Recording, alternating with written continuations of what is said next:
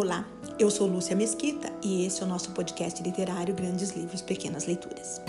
O episódio de hoje, de número 82, é um dos contos do livro Sete Gritos de Terror, de Edson Gabriel Garcia, editora moderna, coleção Veredas. A Mais Bela Noite, de Margarida. O carro do vendedor vinha falhando desde a última cidade de onde saíra há cerca de duas horas. Para não perder tempo, Pedro Sobreira, solteiro, sem residência fixa, resolveu buscar socorro na próxima cidade, um pacato lugarejo do interior. Assim pensou, enquanto o mecânico procurasse e consertasse o defeito do carro, ele poderia continuar o seu trabalho de vendedor ambulante, o seu ganha-pão. Por pouco não conseguia chegar à cidadezinha, tamanho era o problema do motor do velho e cansado Fusca. Não precisou andar muito para achar o mecânico da cidade, indicado por todos não por ser o melhor, mas por ser o único. O homem, com uma roupa suja de graxa, não demorou muito para encontrar o defeito. São as velas, amigo. Estão completamente estragadas. Olhe só esta. Foi um verdadeiro milagre você ter conseguido chegar até aqui, explicava enquanto mostrava a peça. Pedro Sobreira concordou com o diagnóstico sem muita conversa. Tinha a pressa do carro em ordem e sabia muito bem há quanto tempo não submetia o velho companheiro a uma revisão. Tudo bem, pode botar as velas novas. O mecânico respondeu preguiçosamente. Hoje não dá. Como não? O senhor não trabalha hoje? Trabalhar, trabalho. Mas eu não tenho velas aqui, nem eu nem ninguém. O senhor só vai achar velas na cidade de onde veio. E não dá para ir buscar lá? Hoje não. São quase 11 horas, só tem ônibus de 3 em 3 horas. Aí até chegar lá o comércio já fechou e não encontrarei nenhuma casa de peças aberta. Pedro Sobreira lembrou-se de que era sábado. Tinha esquecido, pois para ele não havia sábado, domingo nem feriado. Todo dia era dia de trabalho. Se não trabalhava, o lucro era pequeno e a despesa, ah, essa nunca era pequena. O que eu posso fazer então? Nada, tem que esperar até segunda. Eu vou de manhãzinha comprar peças para outros carros e trago as velas para o seu. Enquanto isso, dá para o senhor andar com o carro por aqui. Só não aconselho a fazer viagens longas. Obrigada, é isso mesmo que eu vou fazer. Até segunda tenho dois dias para trabalhar e ganhar o pão. O senhor sabe onde tem um hotelzinho ou uma pensão por aqui? Só tem mesmo o hotel da dona Mercedes. Não é hotel, não. O povo aqui chama de hotel, mas acho que é só uma pensão. Tá bom assim, onde fica?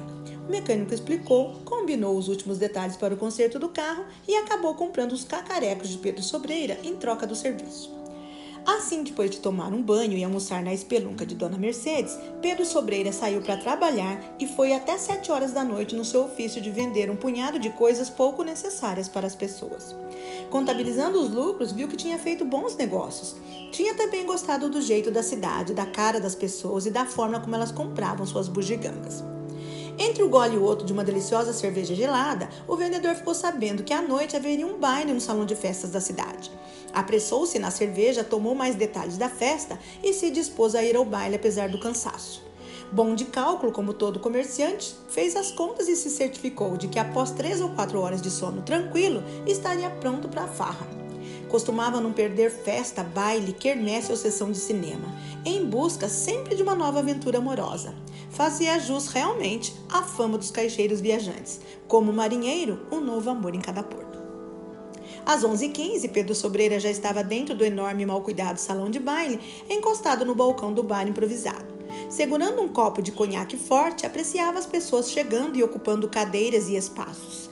Às 11h30 daquela noite friorenta, o conjunto musical iniciou a primeira seleção de músicas dançantes.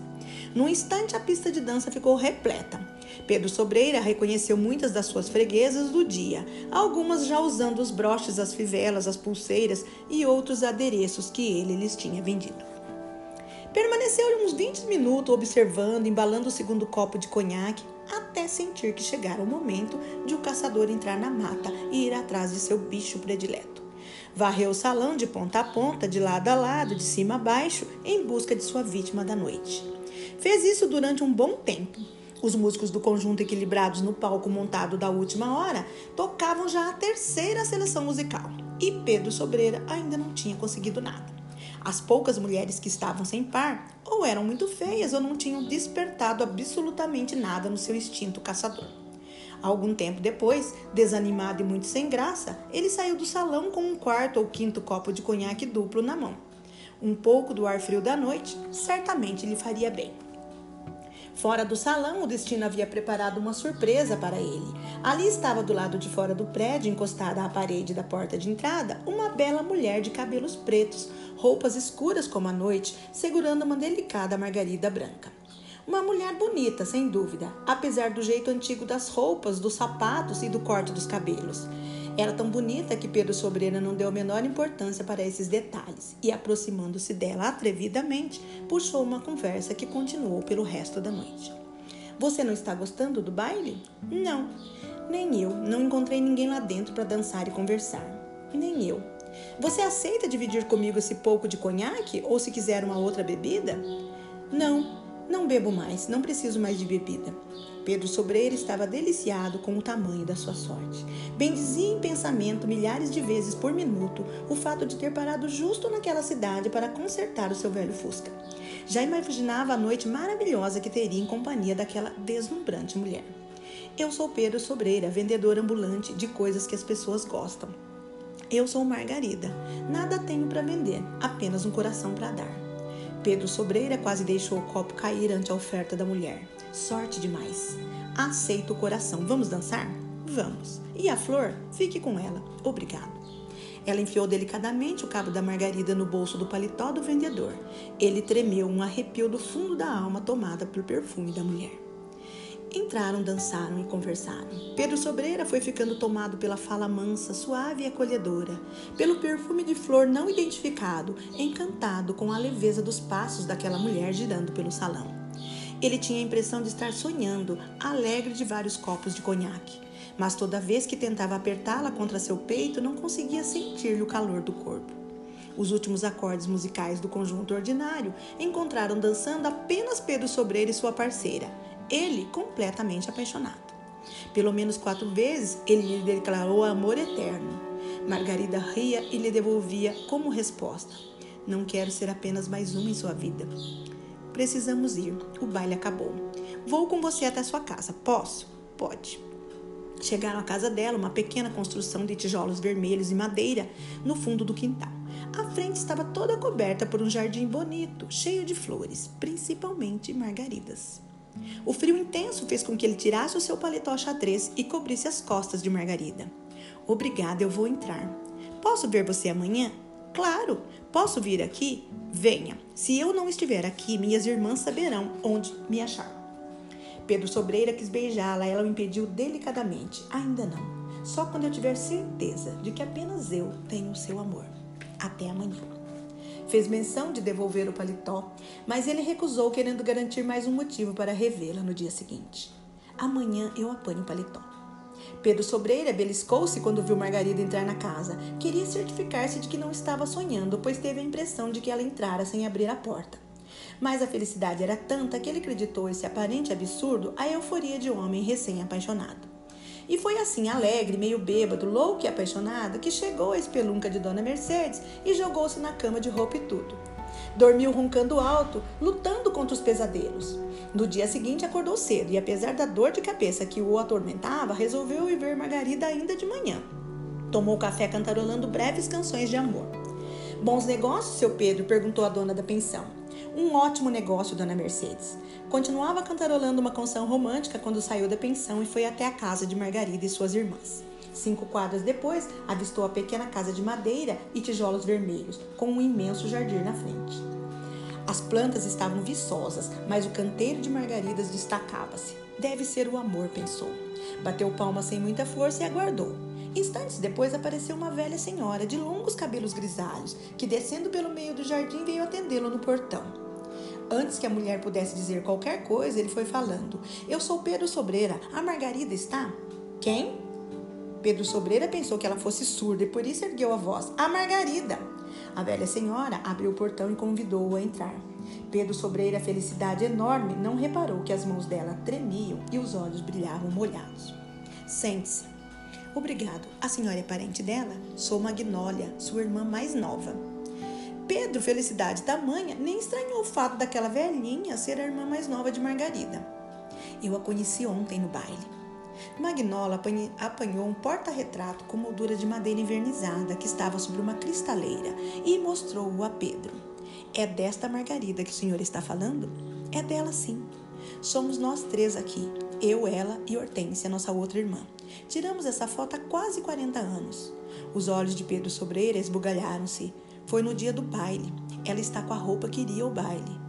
O coração de Pedro parecia estourar dentro do peito. Aí veio aquela febre medonha, que só acabou quando, quando a Margarida morreu. Pedro Sobreira parecia morrer junto. Ela morreu dizendo que queria ir ao baile, dançar e encontrar um amor que fosse só dela e ela só dele. Dizia também que seria sua mais bela noite. Um silêncio fúnebre, mortal, dominou a pequena sala. Pedro Sobreira se refez do tranco e tentou argumentar. Eu a conheci ontem, no baile, nós dançamos. Venha comigo, vamos ao cemitério. Pedro Sobreira levantou-se feito um robô e acompanhou Magnólia. Entraram no cemitério e seguiram até um túmulo rude, rachado em vários lugares. Uma cruz amarrada com arame segurava o número 137 gravado numa pequena placa. No pé da cruz, um porta-retratos desbotado exibia o rosto bonito e alegre de Margarida. Embaixo da foto, as datas: 1931-1953. Ao lado da foto, dobrado, estava o paletó xadrez com que Pedro agasalhara na noite anterior. O grito que ele deu arrebentou seu coração e atrapalhou para sempre a sua lucidez. Ninguém ouviu porque foi para dentro e para o além. Um grito de dor e de terror.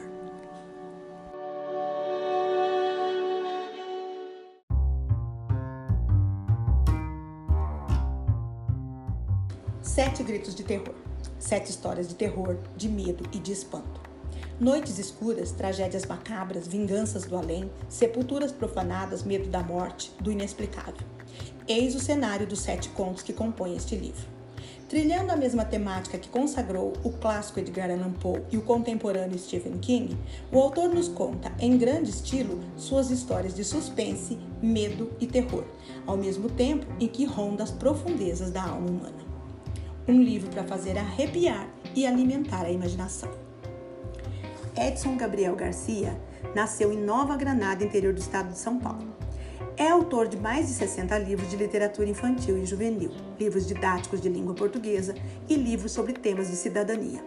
Foi professor de língua portuguesa em escolas públicas e particulares e diretor de escola da Rede Municipal de Ensino em São Paulo. Planejou e colaborou com a criação de diversos programas de incentivo à leitura. Em seu site, escreve diversos textos sobre o tema Leitura e Escrita na Escola Fundamental.